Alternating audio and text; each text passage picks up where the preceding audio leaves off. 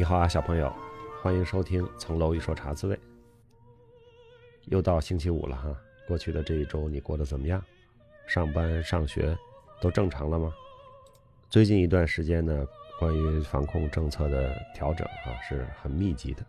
就像前面啊已经说过的，叫走小步不停步啊，的确是不停步，小步甚至已经到了小步快跑的状态。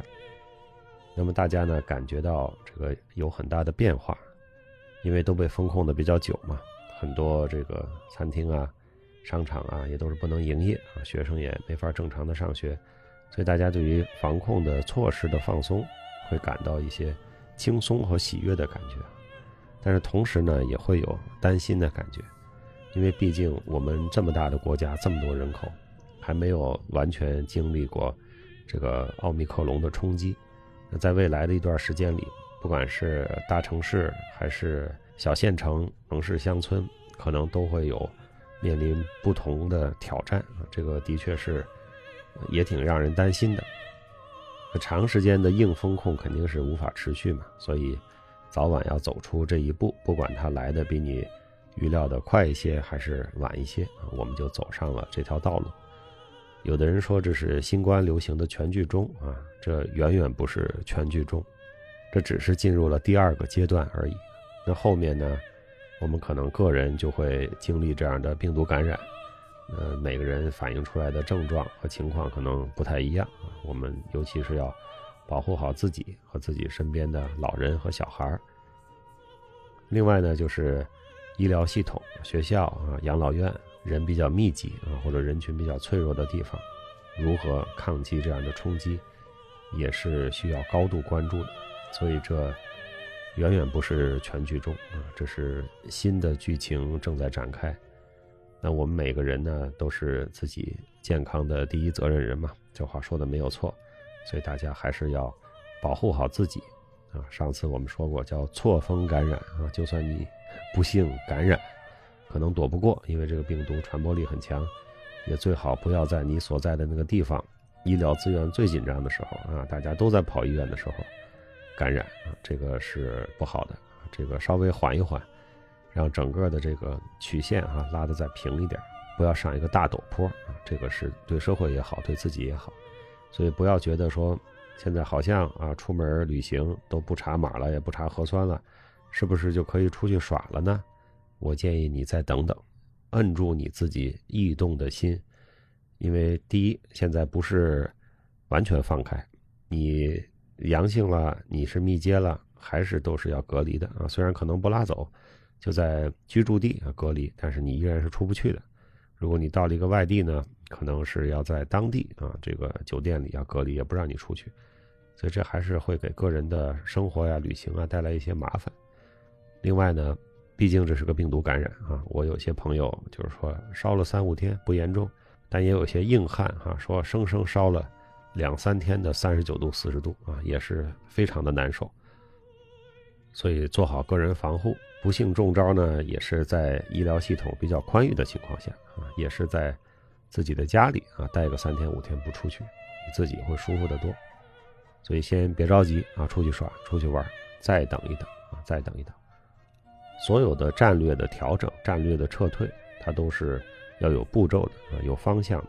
那过去呢是全线防守，那现在是重点防守，是吧？就是就剩那几个高地啊，这几个高地就是阳性感染者密接和高风险区，然后再守住几个脆弱的地方，学校啊、养老院呀这些地方。那在这种情况下，不是全面的防守的情况下，你自己要不要就先突围？你要想清楚，是吧？因为毕竟这个，我们如果用战争做比喻的话，敌人的火力就在外边呢。现在不是全员的防守，那你自己先去突围啊，到处去耍，还是有一定的危险的。所以在做战略转移和战略退却的时候呢，就是要跟住大部队，因为乱窜就会枪打出头鸟。即便是这个整个的策略有变化，战略上不做全面的防守了，那我们其实也是有步骤的。任何的撤退呢，都是哎。我这个第一道防线准备不守了，那我的第二道防线建立在哪？是吧？现在我们就建立在了阳性密接啊，学校、养老院这一道，再往下再优化、再调整，还有下一道。所以战略撤退并不是溃败啊，这是非常重要的。什么时候啊，像这个过去的战争中曾发生过的啊，也像过去的两三年中间一些国家发生过的啊，这个司令官下令叫分散突围，是吧？淮海战役我们把这个国军成建制成建制的包围，最后没办法，国军司令官下令说分散突围，那就完蛋，那就是溃败，那就每个人化妆成老百姓啊，高级军官化妆成普通士兵。找小道去跑，那就是一场溃败。溃败和有组织的战略转移和战略退却不是一回事儿。那在这种情况下，不要做那个在整体的战略转移过程中冒头的那个，外面还是有火力的，枪打出头鸟。我也特别想出去玩，我也特别想出差，但是，请大家和我一样，出门要三思啊，还是再忍一忍，戴口罩，勤洗手。暂时别扎堆儿啊！暂时别聚会。啊，我们新米团的电影季呢，已经到了金斯伯格法官啊这个纪录片，R.B.G。那么金斯伯格法官呢，也是一个就在这两年哈去世的这么一个重要的政治人物哈法律人物。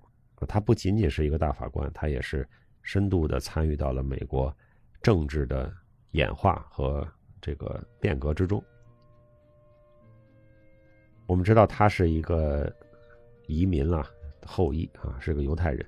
当然，你说在美国谁不是移民呢？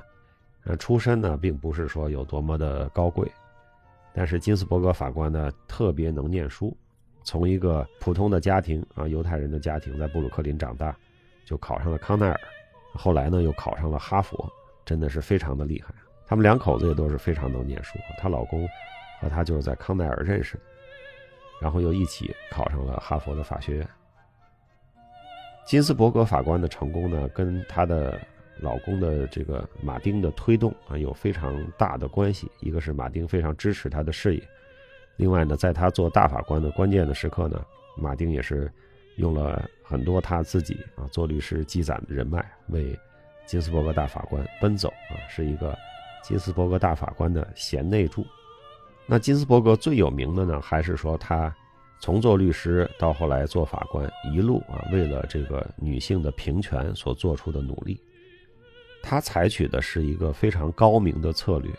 他首先呢是代理了一些男性受歧视的案子啊，比如说是一个军人的遗孀女性可能会收到一些补贴，但是男性就拿不到，他就替男性打这个官司，就说这个法律，你看他按性别去区分。谁有权利获得什么，他就是不对的。那这个入手的角度就非常的好，他的阻力就变得非常的小。那金斯伯格大法官也说过这样的话，哈，原话我不记得了，就是说，你得动脑筋去解决问题，你光在那抗议，光在那不满是没有用的啊。自己能够推动什么，就要用自己的力量去推动。他不光是有力量，他更是有智慧。那她在克林顿时期被任命成了大法官，她是第一位犹太裔的女性大法官啊，在她前面还有一位女性大法官，她不是第一个女性大法官，但是她是一个犹太裔的女性大法官，这是第一个。那她在大法官的任上呢，也是有很多的著名的判决，也有很多的奇闻异事，比如说她认为那个大法官的法袍那领子是给男性设计的，那她自己呢就要搞一些非常。好看的项链可以把领子遮住，来凸显她作为一个女性大法官的这个个性啊，和她独特的这个美丽之处。同时呢，金斯伯格大法官虽然身材矮小，个头不高，但是非常爱锻炼。尤其是他到年老之后，生了几次病，但是不管怎么样的生病，他从来没有放弃过锻炼。对于身体的康复，对于肌肉的锻炼，也是一直都没有停止过。金斯伯格大法官的事迹，在我们这个 R.B.G 的电影里呢，有非常完整的展现啊，在这就不多说了。另外呢，还有一个书啊，叫《意见时刻》啊，就不同意见的那个意义啊，意见时刻啊，也是对他的人生有一个非常好的回顾，并且图文并茂啊，那本书也蛮好看的。这样一位高龄的女性的坐在庙堂之高的大法官。到他的人生晚年，竟然成了美国的网红啊！这个大家会把他的头像和和他的名字或者他的名言印到这个 T 恤衫上，并且发明了很多这个与金斯伯格有关的文创产品啊，他是非常有个人魅力的一个人。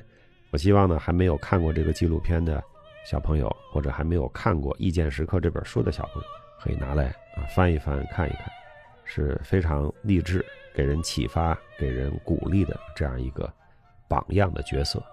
在我们新密团这个法律的主题中呢，这个电影其实是离美国的最高法院最近的一个电影啊。所以说，我们不管是学法律的，还是对于法律感兴趣的同学呢，可以关注一下美国特殊的这个最高法院的地位啊。它跟世界各国的最高法院的地位都不一样，哪怕就是在英国啊，或者在欧洲的其他的国家，也都是非常不一样。美国是一个年轻的国家啊，创立了二百多年。那最高法院作为三权分立体系的一支，这个最高法院在美国政治和国家治理上的这种基石作用，是其他国家的最高法院不可比拟的。尤其是在美国宪法啊，就是说美国内战之后，美国宪法做了一些修正案，在第十四修正案突出了民权之后，那么美国最高法院我们可以看到，在二十世纪到今天二十一世纪的前二十年。做的非常重要的那些判决，大部分都是跟民权有关的，比如说堕胎的权利，比如说同性恋结婚的权利，比如说人民的这个在警察审讯时候的沉默的权利，包括言论自由的边界在哪里，这些都构成了美国最高法院著名的判例。我们可以看到，在民权就是 civil rights 这个领域，美国最高法院绝对是。世界上没有任何其他的一个司法机关或者政府机关可以比拟的啊！它是非常先驱也非常独特的这么一个法院。我们在史上大案里也讲过啊，这个美国最高法院权威的确立跟那个非常有名的案子啊，马布里诉麦迪逊有非常大的关系。那马歇尔大法官说了，在三权分立的体制里，只有法院系统才能告诉人们法律是什么。What the law is 啊，这是法院的职责。当然，美国最高法院的体制呢，也受到了不少的批评啊。比如说，他现在是完全按照两党啊，民主党、共和党政治战线划分的。哪个总统有机会任命更多的大法官，哎，这个党他就会更好的控制这个最高法院。比如像特朗普是吧？他虽然任期只有一任，但是他那一手上。离任啊，去世的法官多，哎，他就一下塞进去了好几个，所以现在就是一个保守的法院，正在推翻啊二十世纪一系列当时比较自由的最高法院的一系列的判决。还有人批评呢，就是说整个的最高法院的九个人都是政治任命的，都是总统任命的，国会确认的，他们都是未经选举的啊，他们都不是民选出来的治理者啊，不是民选出来的统治者，这和民主精神是相违背的。那无论他有多少优点啊，或者说他接受了多少批评，美国基于它的宪法，产生出了这样的一个独特的司法分支，产生出了这样的一个最高法院，是非常有趣的啊，人类政治文明的一个现象啊，它也是一个人类政治文明的结晶，有很多值得总结、值得吸收的地方。那么今年以来，美国最高法院也面临着对于这个。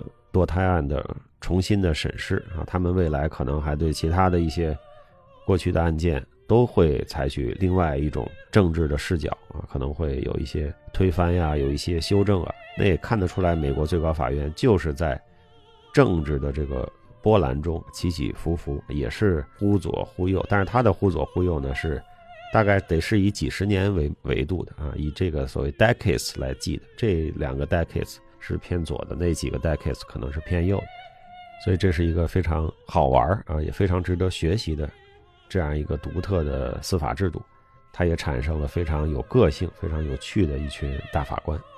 如果你对美国最高法院感兴趣哈，不妨就从这些大法官个人入手。尤其是最近呢，一旦任命一个大法官呢，议会里呢就会对这个大法官过去人生啊，恨不得从上大学你是不是这个抽过大麻开始。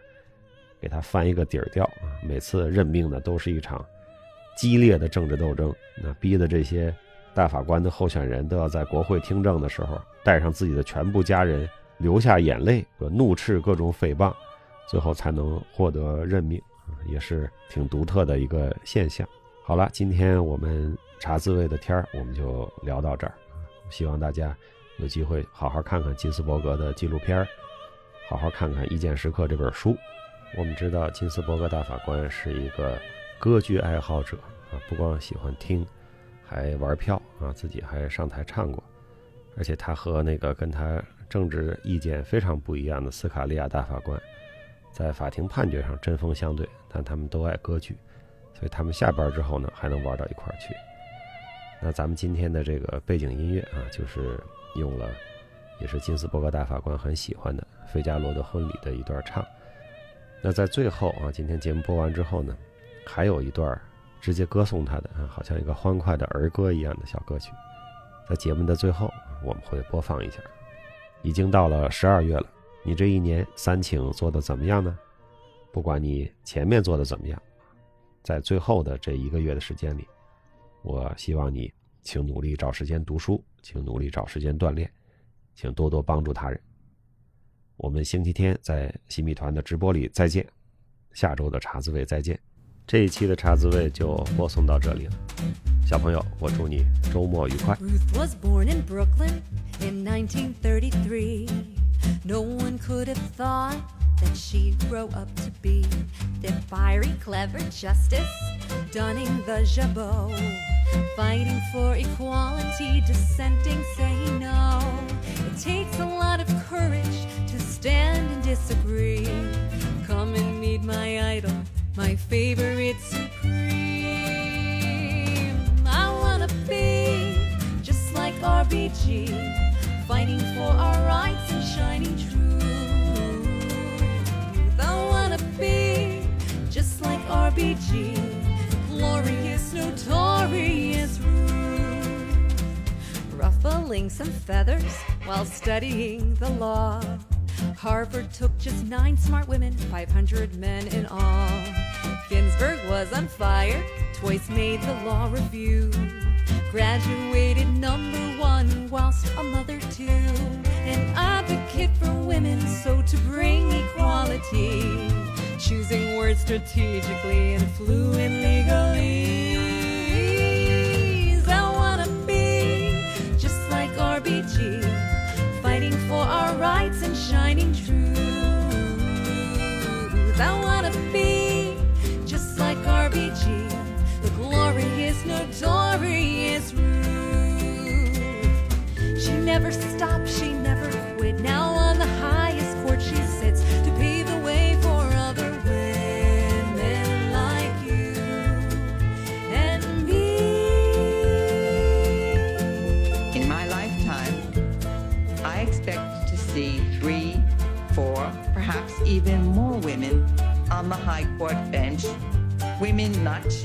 from the same mold, but of different complexions. I surely would not be in this room today without the determined efforts of men and women who kept dreams of equal citizenship alive. I wanna be just like RBG, fighting for our rights and shining